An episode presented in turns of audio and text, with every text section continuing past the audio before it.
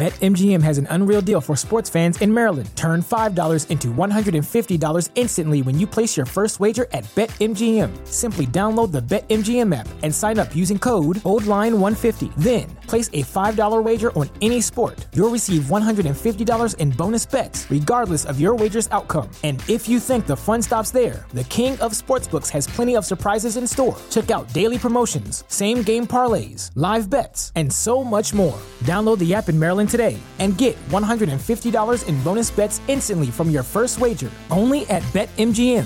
BetMGM and GameSense remind you to play responsibly. See BetMGM.com for terms. 21 plus only. Maryland only. New customer offer. Subject to eligibility requirements. Rewards are non withdrawable bonus bets that expire in seven days. From issuance, please play responsibly. For help, visit mdgamblinghelp.org or call 1 800 Gambler in partnership with MGM National Harbor. Promotional not available in Washington, D.C. What's so special about Hero Bread's soft, fluffy, and delicious breads, buns, and tortillas? Hero Bread serves up 0 to 1 grams of net carbs, 5 to 11 grams of protein, and high fiber in every delicious serving. Made with natural ingredients, Hero Bread supports gut health, promotes weight management, and helps maintain blood sugar. Hero also drops other limited edition ultra low net carb goodies like rich, flaky croissants and buttery brioche slider rolls. Head to hero.co to shop today.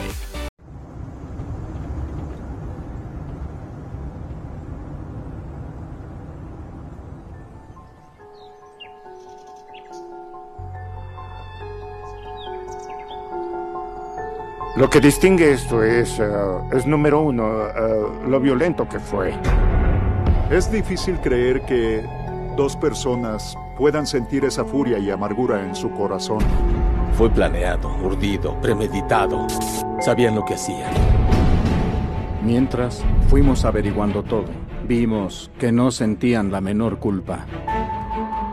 No logro entender el mal en esa familia.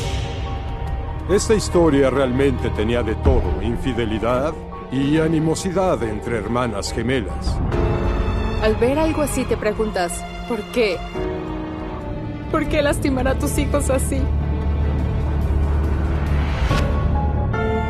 Hermanas perversas.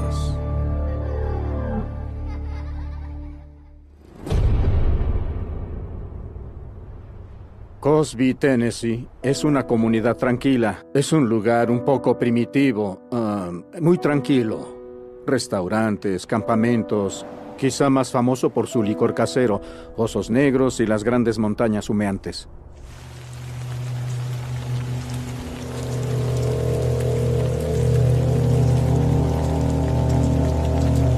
Han pasado unos 23 años desde que vine a este lugar.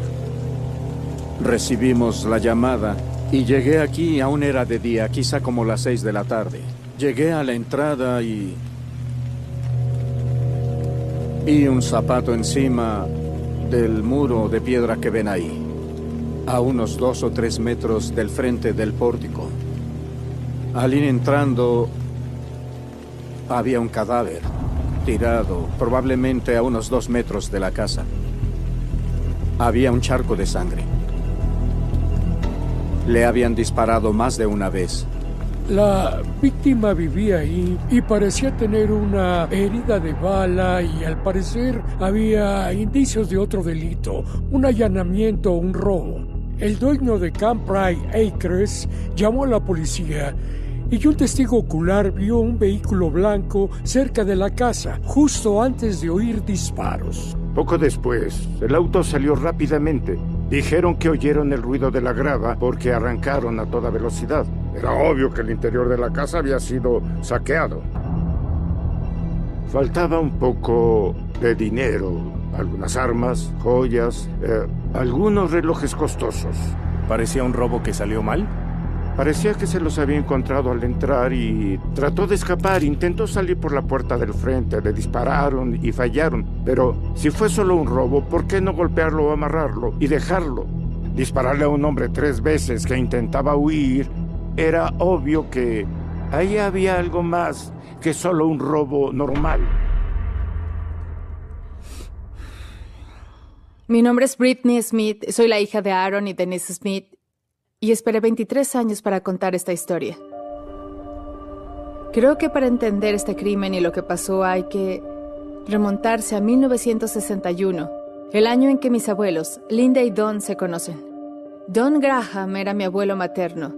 Don estaba en el ejército en Missouri y conoció a Linda, mi abuela materna, que era sobrecargo, y luego tuvieron a las gemelas primero, a Deborah y Denise, y luego varios años después tuvieron otra hija. Así que en el extremo, en mi extremo derecho está Denise y en medio está Debbie.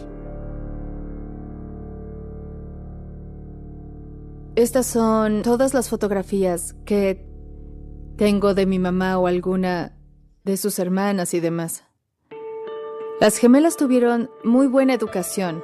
Cuando eran más pequeñas se mudaron varias veces porque Don estaba en un sindicato de electricistas y cada vez que un trabajo se acababa tenía la oportunidad de cambiarse a un estado diferente y siempre aprovechó esa oportunidad y finalmente se establecieron en Cleveland, Tennessee, donde las niñas fueron a la preparatoria. Y fue cuando sus caminos comenzaron a separarse, fue cuando tal vez el tipo de características y rasgos perturbadores comenzaron a aflorar en las dos hermanas. Las dos chicas iban muy bien en la escuela. Denise era mejor estudiante de lo que Debbie era. Debbie tenía algunos amigos que usaban drogas y tenían otro tipo de problemas. Denise, por otro lado, era muy buena chica. Mi mamá era mucho más extrovertida y más sobresaliente. Estaba en el cuadro de honor y el club de líderes. Tocaba la flauta en la banda y después cambió a la escolta y la guardia de banderas.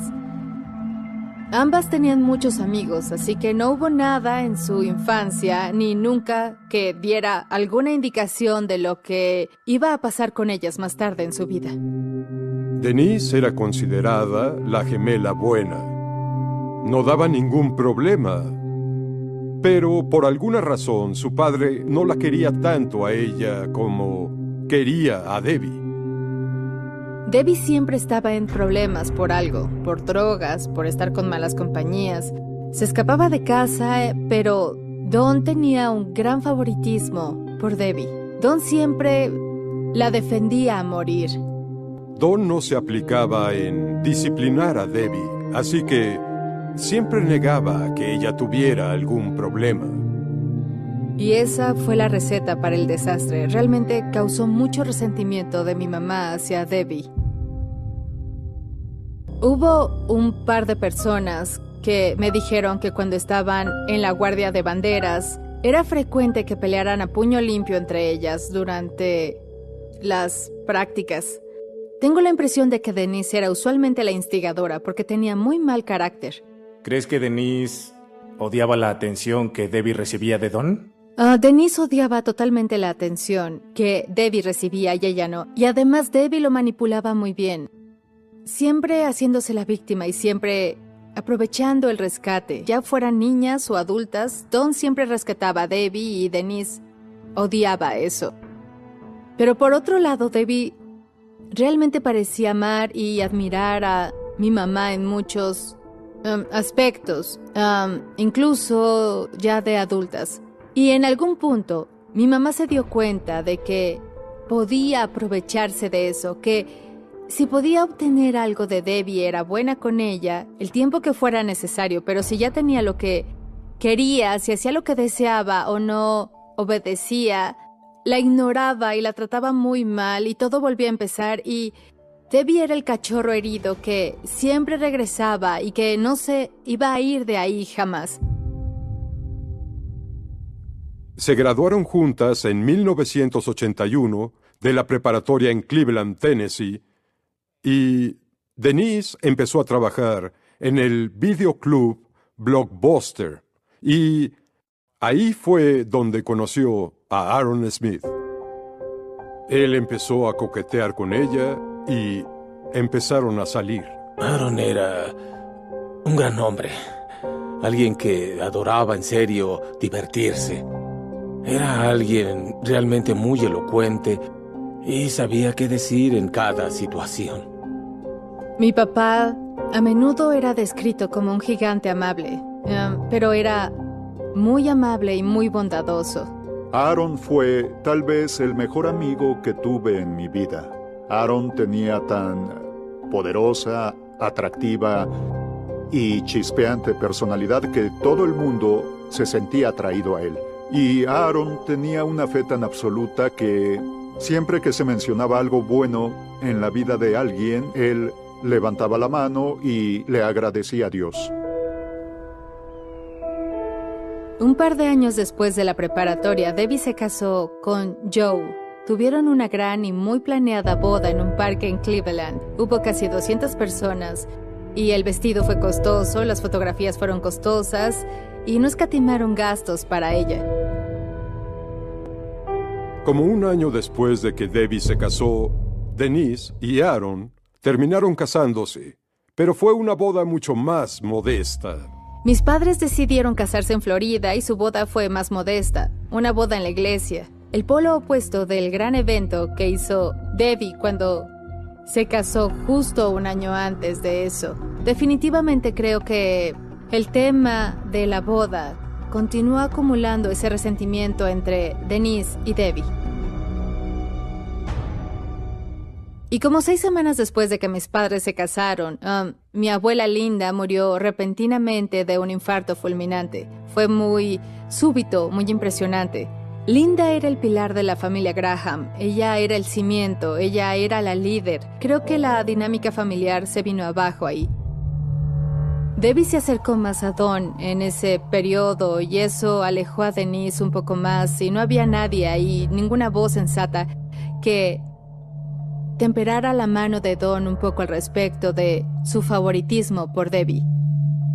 Debbie estaba tan arruinada por las drogas que acudía a su papá por dinero, y cuando no tenía dónde quedarse y él le daba lo que necesitaba o lo que fuera, y ella se salía con la suya, creo que eso realmente afectó a Denise.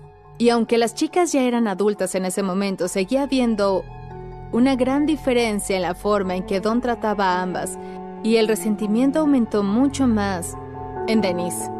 Creo que la creciente animosidad entre las dos hermanas fue una de las semillas que ah, llevaron a este crimen.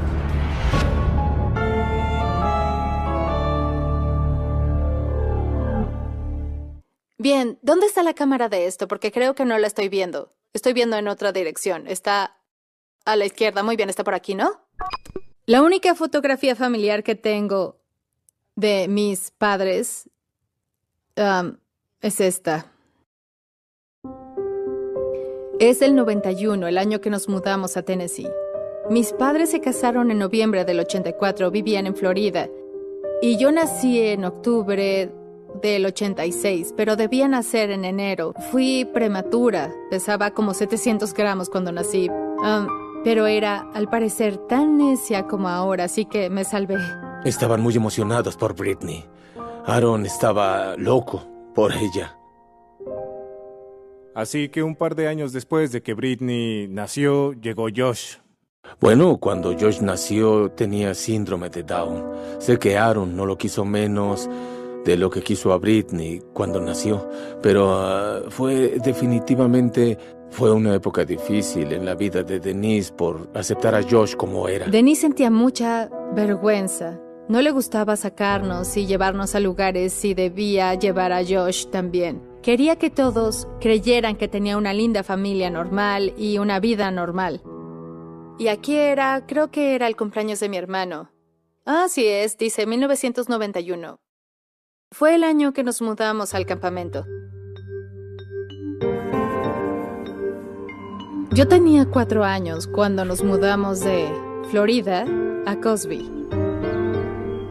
Camp Acres es el campamento que mis padres y mis abuelos tenían en las afueras de Gatlinburg. Era un campamento con todos los servicios. La gente se quedaba un fin de semana o una semana, algunos venían todo el verano. Así que había una casa al frente por la entrada principal del campamento y ahí fue donde mis padres, mi hermano y yo nos mudamos. Y a unos 100 metros, colina arriba, mis abuelos um, limpiaron una parte para hacer una casa. Era una propiedad muy grande. Eran alrededor de 600 lotes en el campamento y... Uh, Y yo creo que fue donde empezó la odisea, cuando llegaron ahí. Esa es la cabaña donde Aaron y Denise vivían. Ah, en ese entonces era de un piso, ahora es de dos. Y um, como pueden ver es un lugar muy grande. Cada uno de estos lotes es de unos 18 metros de largo. Um, este era el pequeño edificio donde Aaron um, inició su pequeña iglesia y ofrecía servicios, sobre todo miércoles en la noche y a veces los domingos. Mi papá se ordenó como ministro y era el pastor adjunto en la iglesia. No estoy segura si le pagaban por eso. Era una pequeña iglesia de 80 personas. Lo hacía porque lo amaba y amaba a la gente y amaba al Señor y quería servir a Dios. Esta es ah, la única fotografía que encontré de mi mamá yendo a la iglesia con nosotros. Denise nunca iba a la iglesia con él, pero quizá una o dos veces que yo recuerde, se sentó atrás a leer un libro. Siempre tenía alguna novela de misterio o alguna novela erótica, algo que definitivamente no era apto para la iglesia y hacía las bombas de goma de mascar más ruidosas que haya oído. Muchas veces pensé que eso era grosero y una vez le dije a Aaron, ¿Por qué permites que se siente ahí a hacer ruido con la goma de mascar? Y me dijo, Richard, estoy contento de que esté aquí. ¿Comprendes? Él no veía el hecho de que solo venía de vez en cuando o de que se sentaba a leer libros con su goma de mascar. Aaron veía su alma. Eh, era su principal preocupación. Mi mamá consiguió un empleo en Sevierville, a unos 30 o 40 minutos de Cosby, como asistente dental. Los dos íbamos a la escuela y ella quería ocuparse un par de días a la semana. Creo que ahí empezó todo. Mi primera impresión de Denise es que era muy amable, era muy amistosa, era buena asistente y quería encajar con nosotros. Parecía gustarle, tenía muchos amigos ahí. salía mucho con esas chicas, sobre todo a comer, invitaba a algunas al campamento e iban a nadar. Sabía que estaba casada, que tenía dos hijos. Iban a la oficina periódicamente, los niños más que el marido. Y también tenía una hermana y hablaba mucho de su papá. Muchas de sus amigas del trabajo fueron muy mala influencia para ella. Fue cuando las cosas parecieron dar un giro drástico en la vida de todos, pero específicamente la relación de mis padres. Algunas de las chicas con las que trabajaba tenían aventuras con algunos pacientes en el consultorio dental. Y ah, eso acabó llevando a Denise a involucrarse también en una aventura. Empezó a pasar tiempo con algunos pacientes y a salir con ellos. La aventura realmente acabó causando problemas entre ella y Aaron. Un día mi mamá dijo que iba a la tienda, que estaba saliendo del campamento yendo hacia la derecha, hacia Newport. Está como a 15 o 20 minutos, pero se fue a la izquierda, hacia Glattenberg. Bueno, en el camino tuvo un pequeño accidente, un pequeño choque, pero llamaron a mi papá para que la recogiera. Cuando vio dónde estaba a 30 minutos de la casa en la dirección contraria a Newport, no hubo forma de que ella pudiera justificar eso. Así él descubrió que ella tenía una aventura y va camino a verlo. Se necesitan dos para que funcione un matrimonio y no importara lo que hiciera Aaron, no podía hacer que funcionara. Y yo creo que fue cuestión de tiempo para que eso se acabara. Me sentaron en la cocina y dijeron que se iban a divorciar, que ya no se amaban, pero que nos amaban y todas esas cosas que los padres deben decirles a sus hijos cuando van a separarse. Creo que fue poco después cuando él se fue y regresó a casa de mis abuelos que vivían colina arriba, atrás de nosotros. Él fue quien solicitó el divorcio y en cuanto lo hizo ella llamó a la policía y lo obligó a irse y no dejó que entrara a la casa a buscar nada. Arregló que él no nos recogiera de la escuela y muchas veces no nos llevaba a que lo visitáramos. Empezó a decir que les alzaba mucho la voz a los niños y a ella y que gritaba. Después de eso nos dijo, ahora me, me golpea y que temía que empezara a golpear a los niños. Tenía golpes y decía que él la empujaba, que le pegaba y me pidió ayuda. Sabía que yo tenía familiares en la policía del condado de Cook y quería conseguir a alguien que le ayudara con su divorcio. ¿Y qué ocurrió con tu tía Debbie durante este tiempo? En mi infancia, a Debbie no se le permitía venir muy seguido. a mi mamá no le interesaba a ella. Hacia el final del divorcio de mis padres, Debbie entraba y salía de la cárcel por delitos de drogas y ella, bueno, salía con un tipo que se llamaba Marty y vivía en Nueva York y también entraba y salía de la cárcel muy seguido. Llegó un momento en que Denise decidió ir a Michigan a ver a su padre. Le dijo que Aaron había sido abusivo tanto con ella como con sus dos hijos. Él aceptó ayudar a Denise con su divorcio. Mientras ella estaba en Michigan, Debbie llegó de visita y durante ese tiempo, parecía que Don otra vez le daba más atención a Debbie. Y eso le causó a Denise tal furia que empacó todo y regresamos antes a casa, pues estaba furiosa porque Debbie apareció de pronto, totalmente drogada, pidiendo dinero, y además Don le dio lo que quería.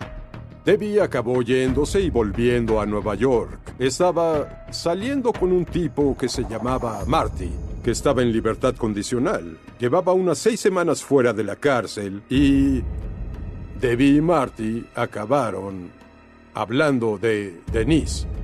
Tuvieron una conversación sobre cometer un homicidio.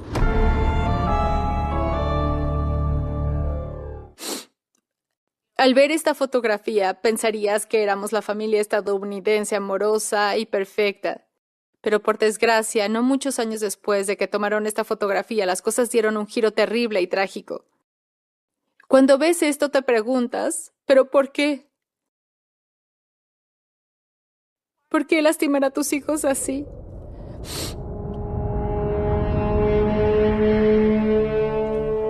No tengo muchos recuerdos del proceso de divorcio, um, excepto del juicio principal por divorcio. Um, Denise me hizo testificar a su favor y en contra de papá. Um, yo tenía 10 años. Me amenazó con muchos castigos.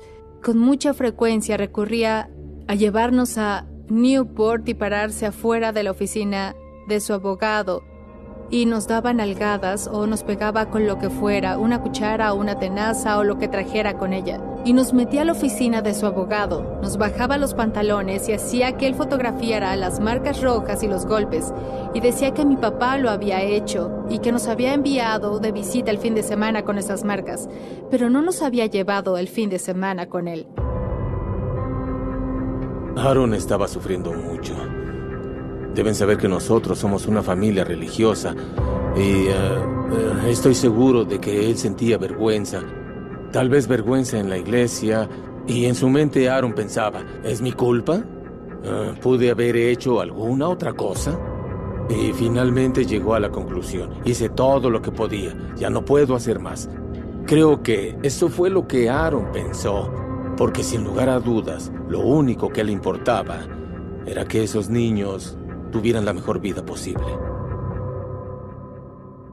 Entre más se esforzaba por ser amable, ella más lo odiaba y más se esforzaba por hacer todo lo posible por dañarlo.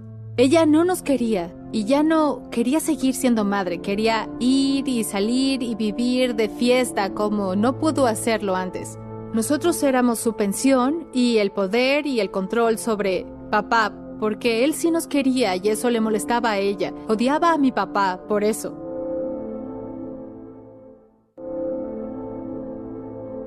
Al empezar la batalla por la custodia, Denise dijo en varias ocasiones que no dejaría que él se quedara con los niños, que haría todo lo posible por impedir que se la dieran a él. Básicamente, su argumento fue que él era abusivo y no quería que los niños estuvieran con un hombre así. Durante la audiencia por la custodia, el abogado de Denise presentó la evidencia, dibujos que él alegó eran de los niños que ilustraban abuso por parte de su padre. Aaron, mientras tanto, trabajaba en el campamento en el que vivían y también comenzó a trabajar en una atracción nueva, llamada El Terremoto. Era una atracción de movimiento dirigida principalmente a los turistas. De modo que Aaron tenía múltiples empleos. Trabajaba en el campamento, también trabajaba en el terremoto y también trataba de conservar la custodia de sus hijos, así que estaba bajo mucha presión. Un día, Aaron estaba en el terremoto y el repartidor del servicio postal le entregó una caja. Él abrió esa caja y contenía cocaína.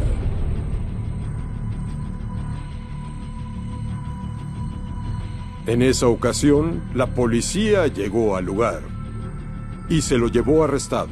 Lo iban a arrestar por recibir las drogas que contenía el paquete.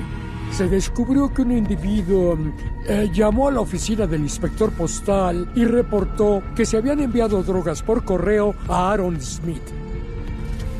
Pero había algo que no encajaba, que olía mal. Carl Sanders fue el nombre que dio a la persona que llamó y el remitente de la carta era una dirección en Dakota del Norte. Y determinamos que no había ningún Carl Sanders localizable. No había ninguna dirección en Dakota del Norte que fuera parte del remitente. Todo era falso. La parte que nos dio miedo de todo esto fue que en el paquete había una nota que decía, la próxima el precio será alto.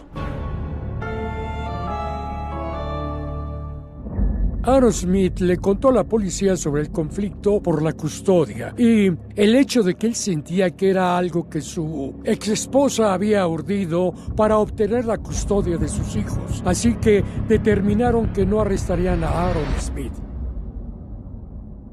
Bueno, habían pasado unos días desde el divorcio, desde el juicio, y todo el mundo esperaba la orden del juez que decidiera quién obtendría qué y quién tenía la custodia. Yo tenía como 10. Josh tenía tal vez 8 años. Don, mi abuelo, vivía en Michigan y fue al tribunal. Don estaba allá y se quedó unos días con nosotros. Y una mañana a mi mamá le avisaron que tenían el veredicto y que probablemente no la haría muy feliz. Subimos nuestras cosas a la camioneta de su papá y llenamos la camioneta. Y salimos del campamento y nunca volvimos. Fuimos a su trabajo en Sevierville, donde recogió su último cheque y salimos a la autopista. Yo creí que iríamos a Michigan, a casa de Don. Cuando Denise se fue con los niños, Aaron quedó muy desolado y cambió un poco. Era diferente. Se notaba que quería saber dónde y cómo estaban los niños. No tenía ni idea porque se fue y nadie supo.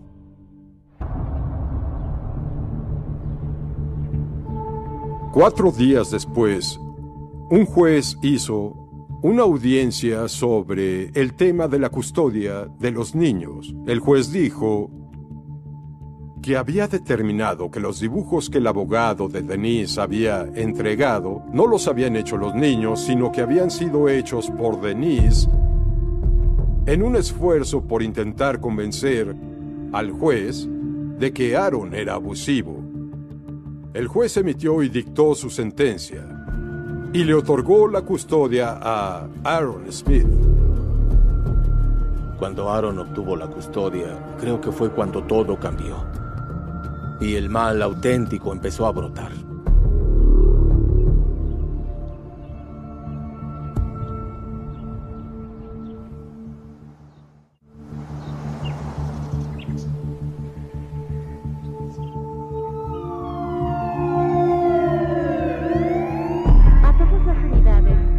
Respondí al llamado, solo me dijeron que habían encontrado un cadáver en Camp Pride Acres y que ya lo habían identificado.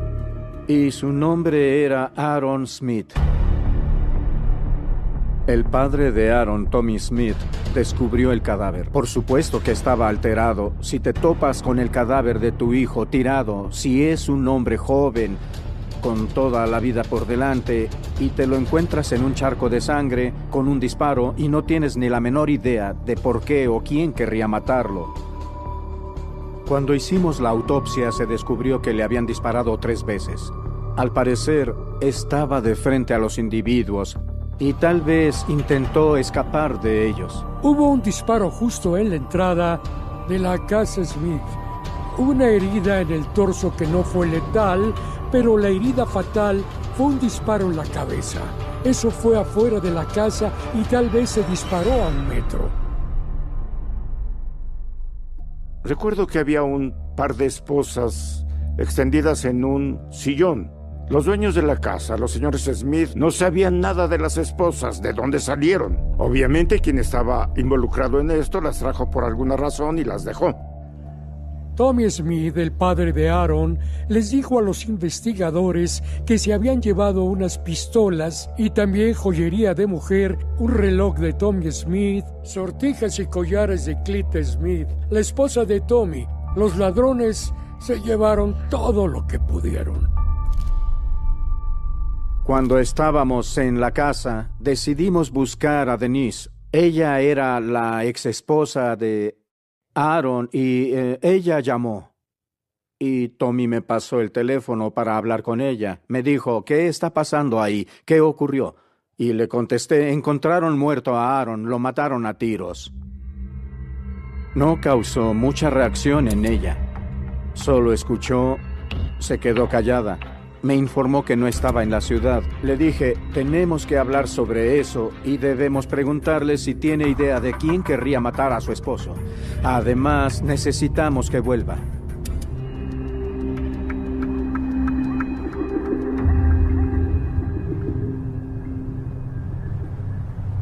Este fue mi último cumpleaños en el que estaba vivo. Y luego esta fotografía es la última que nos tomamos con él. Dice marzo del 97. Esta fue la última visita que le hicimos. Nos llevó a montar a caballo. Y aquí estamos con él frente al caballo.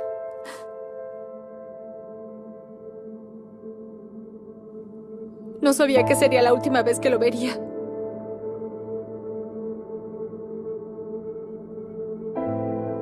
Esa es una de las cosas más difíciles con las que aún tengo que vivir, que no me permitieron ir al funeral de mi padre porque seguía secuestrada. Pero de niña fue algo muy difícil porque los primeros años realmente no creí que estuviera muerto. me sentaba en la orilla de la entrada, en el bosque, en una silla, todas las tardes, porque creía que estaba escondido en el bosque y que algún día iba a salir. Cuando Aaron falleció, al principio, no podía creerlo realmente. No quería creerlo. Era mi mejor amigo. Yo quería a este hombre de corazón. Y ahora ya no está.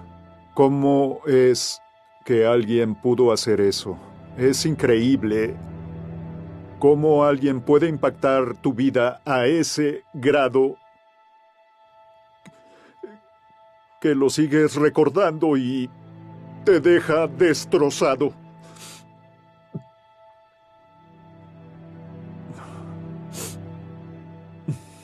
Esa fue la primera pérdida que hubo en mi familia. Ah, nada se comparaba a esto.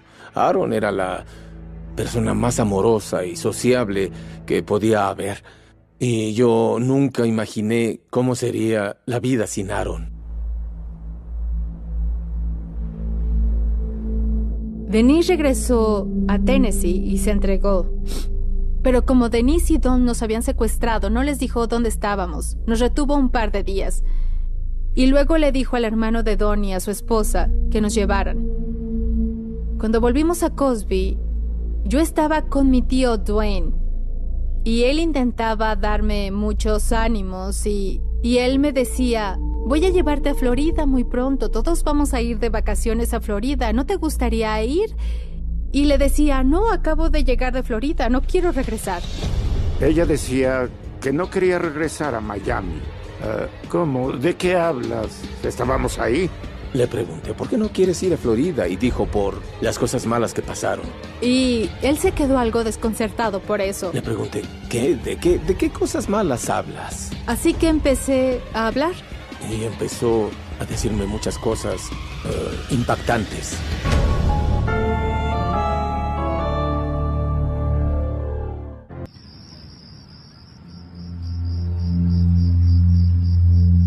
Britney fue siempre una niña muy lista. Y eh, eh, estábamos platicando una noche y le propuse, Britney, tal vez te lleve a Florida. Me dijo, Dwayne, no quiero ir. Le pregunté, ¿por qué no quieres ir? Y contestó, por las cosas malas que pasaron. Me dijo, estábamos en el hotel y dormíamos en el piso. Y cuando ellos regresaron esa noche, dijeron que, que habían lastimado a mi papi, que lo habían lastimado mucho.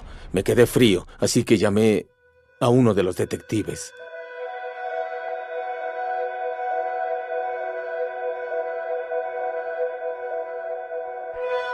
Esta pobre niña de 10 años, por lo que ella dijo, esa niña había uh, pasado por mucho. Entre más crecía, más intentaba armar la historia y comprender qué, qué había pasado. Entre más recuerdo, me doy cuenta de lo que tuvieron que conspirar y manipular para que eso funcionara. Britney nos contó que después de que su madre, Denise, perdió la custodia, huyó con sus hijos, se fue a Miami y se reunió con su hermana gemela Debbie. Y nos contó la historia de Debbie y su novio, que se llamaba Alex. Alejandro Rivera era originario de la República Dominicana, pero habitante de Nueva York, del Bronx, y conoció a Debbie ahí.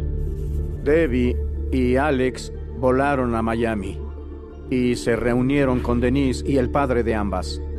Britney dijo que Alex traía un par de esposas plateadas en su bolsillo trasero, la última vez que lo había visto salir del motel. Y claro, eso nos puso en alerta a todos porque teníamos un par de esposas plateadas que nadie sabía de dónde habían salido y en nuestra experiencia los niños de 10 años no mienten sobre algo así. Debbie y Alex rentaron un auto y condujeron hasta Tennessee.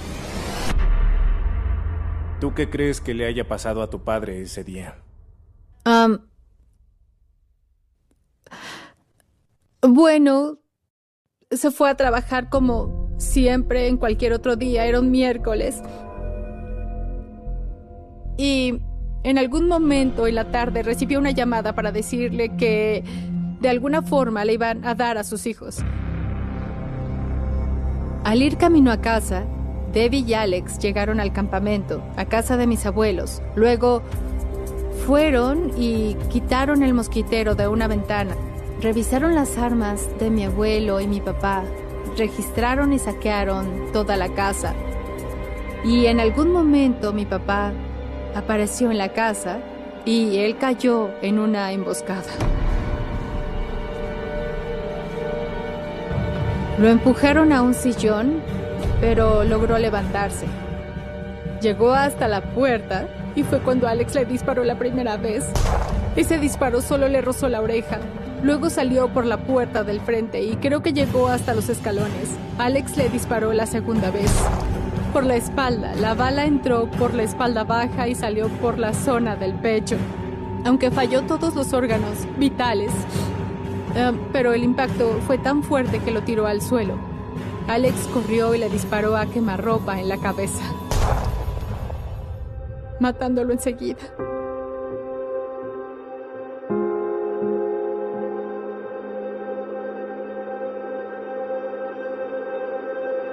En cuanto Alex le disparó a Aaron Smith, ellos se fueron en el auto de regreso a Florida.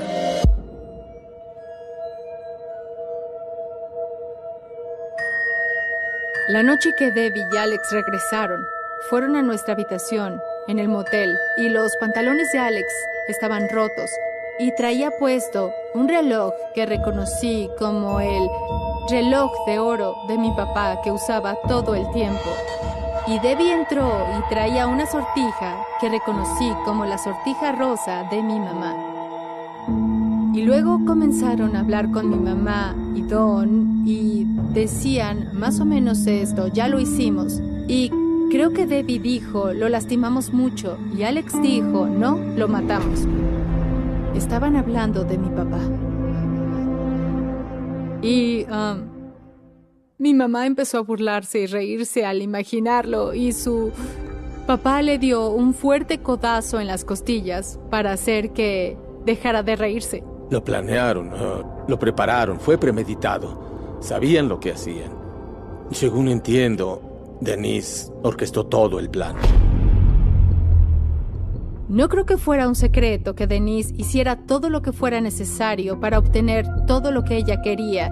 Mi mamá estaba tan desesperada que realmente hizo que su hermana gemela le enviara drogas a mi papá esperando que lo arrestaran por delitos de drogas y el juez no tuviera más opción que darle la custodia a ella. Denise era, y odio decirlo así, más lista que Débora. Ella era la líder, ah, hacía lo que quería y lograba manipular a Debbie para conseguirlo. El nivel de odio que sentía por él sin razón alguna, el que puedas matar al padre de tus hijos, es... es de una persona horrible. Al otro día nos levantamos muy temprano, guardamos todo y nos fuimos en auto de Miami, directo a Michigan. Y por el asesinato, Alex regresó a Nueva York, al Bronx. Descubrimos dónde estaba viviendo y fuimos con la policía de Nueva York a buscar a, Alex para interrogarlo. Días después pudimos arrestar a Debbie en la ciudad de Nueva York.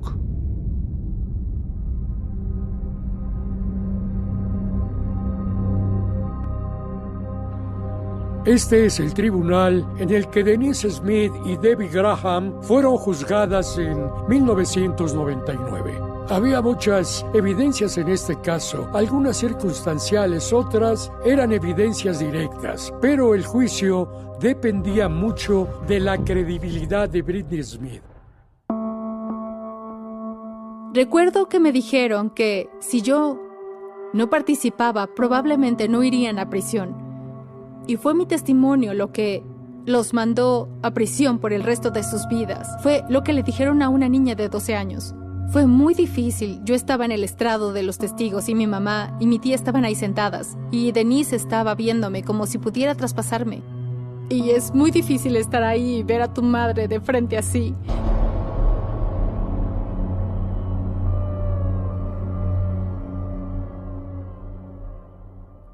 ¿Qué pasó con Don después del juicio? Bueno, Don fue sentenciado por algún cargo por poner en riesgo a, un menor y creo que estuvo un tiempo en la cárcel. Y en 2007 le dio un infarto masivo y llegó solo al hospital, pero murió en el estacionamiento antes de que pudiera entrar.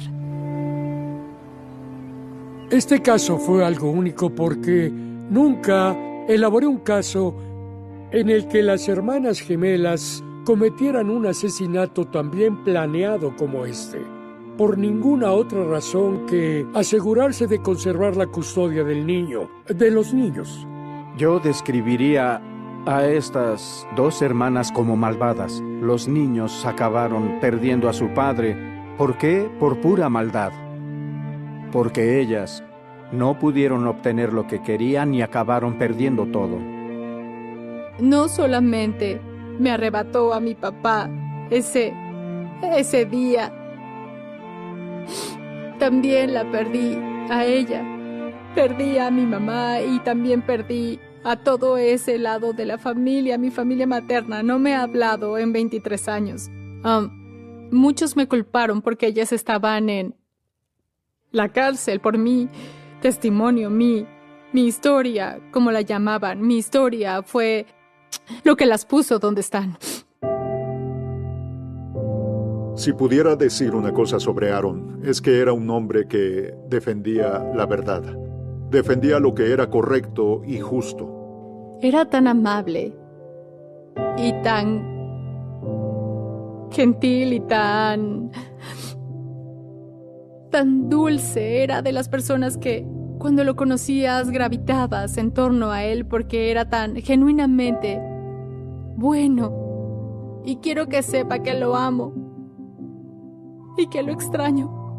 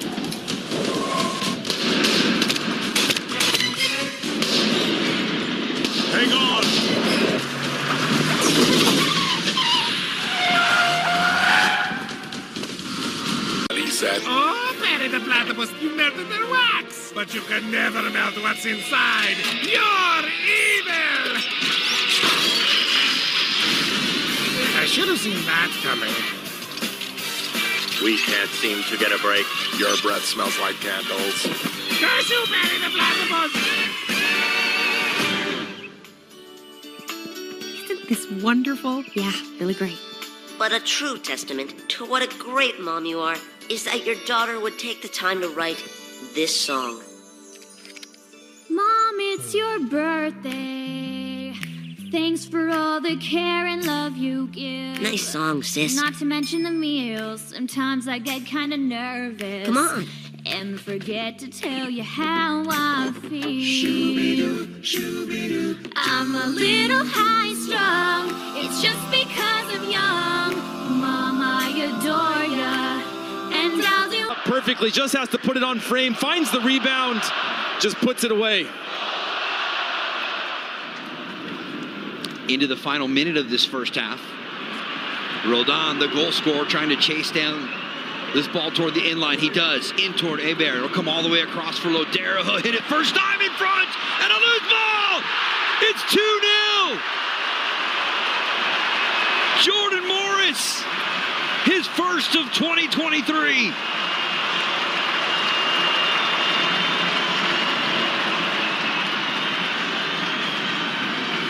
Just a long ball forward here, and he's on, alone, able to pick his head up, similar to the Jordan Morris cross from before. And Lodero just smacks that ball across.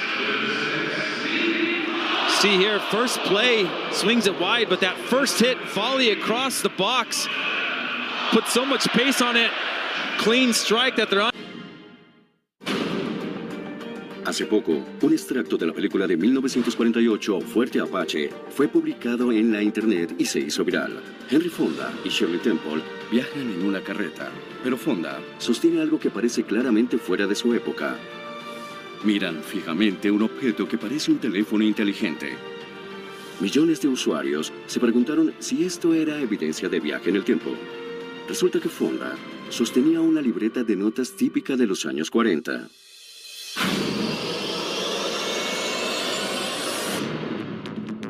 Los creyentes del viaje en el tiempo dicen que al menos un líder mundial de la historia estaba convencido de que el viaje en el tiempo era posible. Adolfo Hitler. Hitler creía que si podía dominar el viaje en el tiempo, lograría el dominio mundial. No hay mayor ventaja militar que el viaje en el tiempo. Nada se compara con eso. Hitler y su círculo interno eran conocidos por su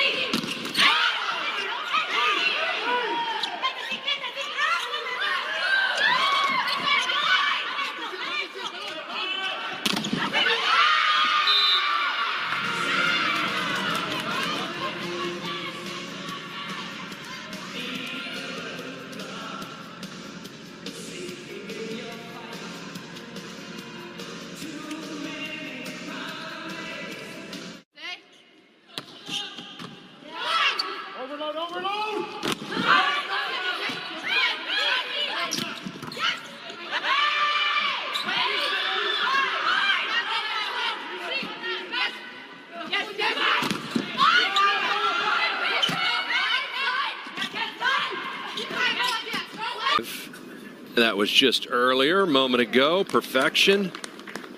You beautiful. This has a big right to left swing in it. Oh, yeah. There's no doubt about it. That is the old Fowler. And he's got a three under round going as he gets ready to make the turn here. hole is right on the very front left portion. Oh, man. Kitayama will have another birdie as he makes the turn. Maybe that's part of the reason why. Max Homa coming off his first birdie of the day at 10, second on the way at 11. And Homa is honing in on another one. Let's go to five. Webb Simpson was just earlier playing this one from the back rough there and rolls it right in, no problem. Out at the eighth. This is his 17th hole. Taylor still holding at first. Will Smith hits a fly ball to left field. Corbin Carroll to the wall, and he's got it. Boy, that looked like sure extra bases off the bat, but he goes straight back to the wall, never takes his eye off the baseball. Nice play. Line to right. Thompson will have to play it and watch it go. Oh, slider right in the middle of the plate. A screaming line drive to right field. Oh, that ball hit well. Deep out to left field. Does Tapia have room? He's at the wall. Gone! Welcome to the big leagues, Josh Young.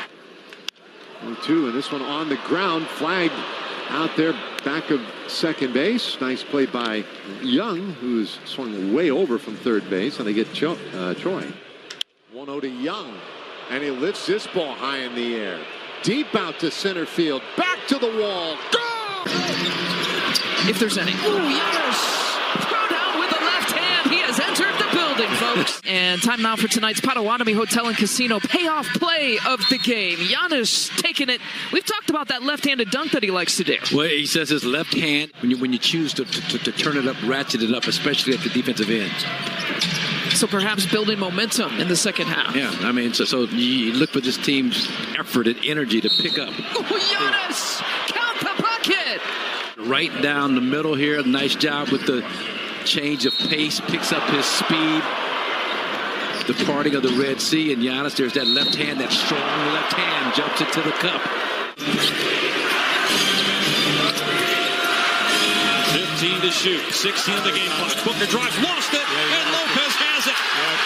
Holiday, and they're going to call a foul. The assignment of playing Booker.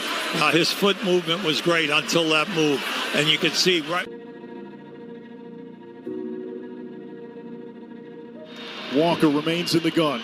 Three man rush, takes the snap, drops back, rolls to his left. He's flushed, loads up, airs it deep downfield for DJ Moore. Behind his man. Oh, he got it. Yeah. He caught the ball. DJ Moore caught the ball. How did that happen? Oh, my goodness. Is that a flag? It might be on unsportsmanlike at the end of the play. Now, this is not a gimme because this point after. No. Let's see what the penalty is, but this point after may get backed up, and this will be a 48-yard extra point. The snap, the hole, Pinheiro drives his leg through. The kick is up, and no good. Oh my gosh. Oh, no. Well, what a huge penalty by DJ Moore. Play fake to Algier. Marcus gunning from the pocket, going for Bird, and it is intercepted. They've now run themselves into a field goal. of their car off, exposing some bare carbon fibre and just leaving a few small parts of the bodywork painted the minimum amount. This is one of the key trends of the 2023 Formula One season. It's all about weight saving. And it's a bit ironic that the Mercedes team is the team that's gone the furthest on it, taking off all of that iconic silver paint and turning the silver arrows into the black arrows. Mercedes, of course, became the silver arrows when they scraped all of the heavy lead, white lead paint off one of their old racing cars to save weight and left it silver. Well, when they scraped the silver paint off their modern car, you ended up with this. The black arrows have returned.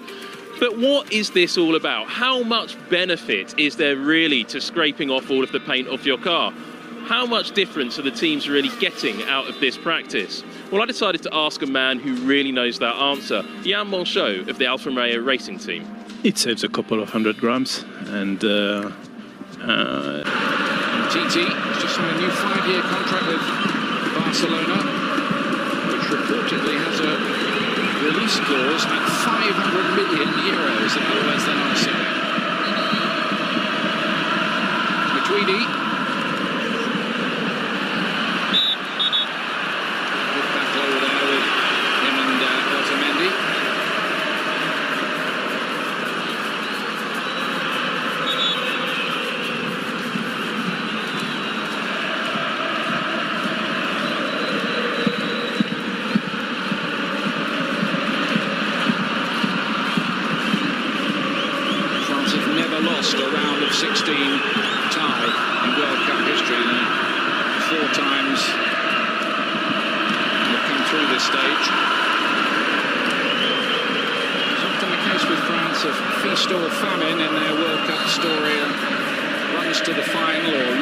Desarrollo hasta más o menos los 25 años, y por esta razón es posible que mejoren.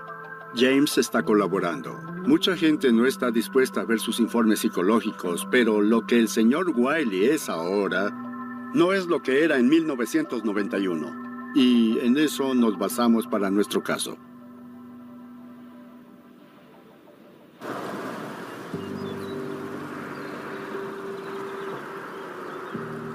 Estaba donde se ven esos tres árboles. Quedó una estructura ennegrecida en el interior, aún se veían las marcas donde estaban los cuerpos y... Bien. Supongo que muchos se sorprendieron de que me hubiera quedado con la propiedad, pero en el momento consideré que habría sido impulsivo. Deshacerme de ella como si se tratara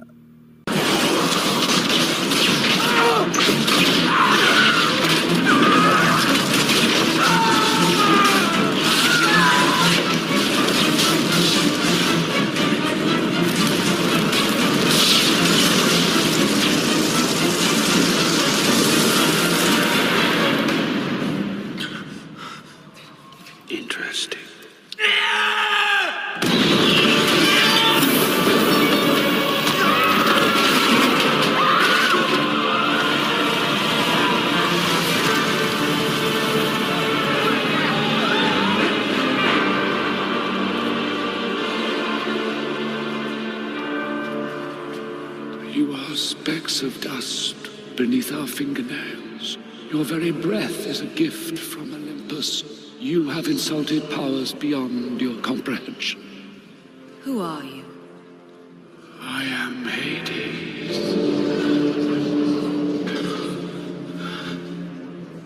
Kneel.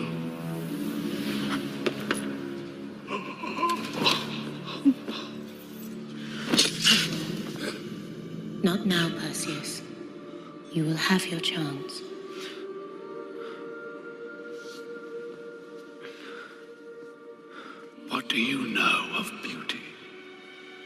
What is more beautiful than death?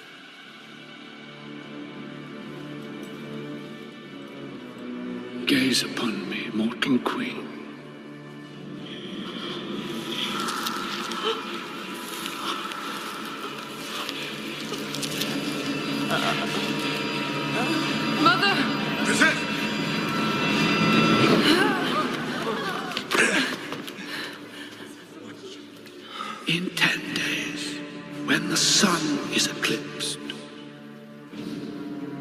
I will unleash the Kraken. Argos will be swept from the earth, and all of you with it. Unless you sacrifice the princess you so foolishly compare to the gods. Only her blood will sate the Kraken and Zeus, who you have so offended.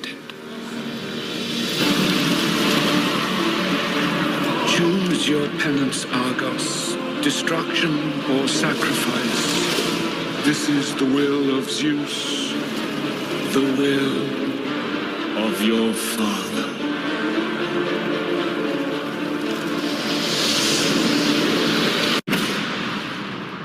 Have you seen what's happening out there?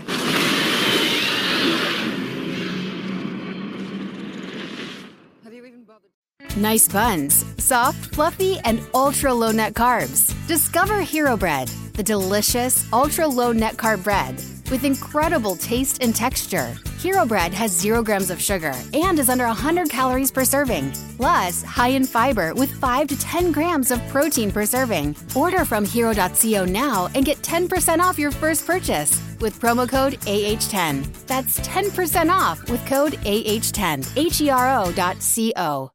¿Te preocupas por tu familia? Entonces, ¿por qué darles solo huevos ordinarios cuando pueden disfrutar de lo mejor? Eggland's Best, los únicos huevos con ese delicioso sabor fresco de granja, además de la mejor nutrición, como 6 veces más vitamina D, 10 veces más vitamina E y 25% menos de grasa saturada que los huevos regulares, además de muchos otros nutrientes importantes. Así que, dales los mejores huevos. Eggland's Best, mejor sabor, mejor nutrición, mejores huevos.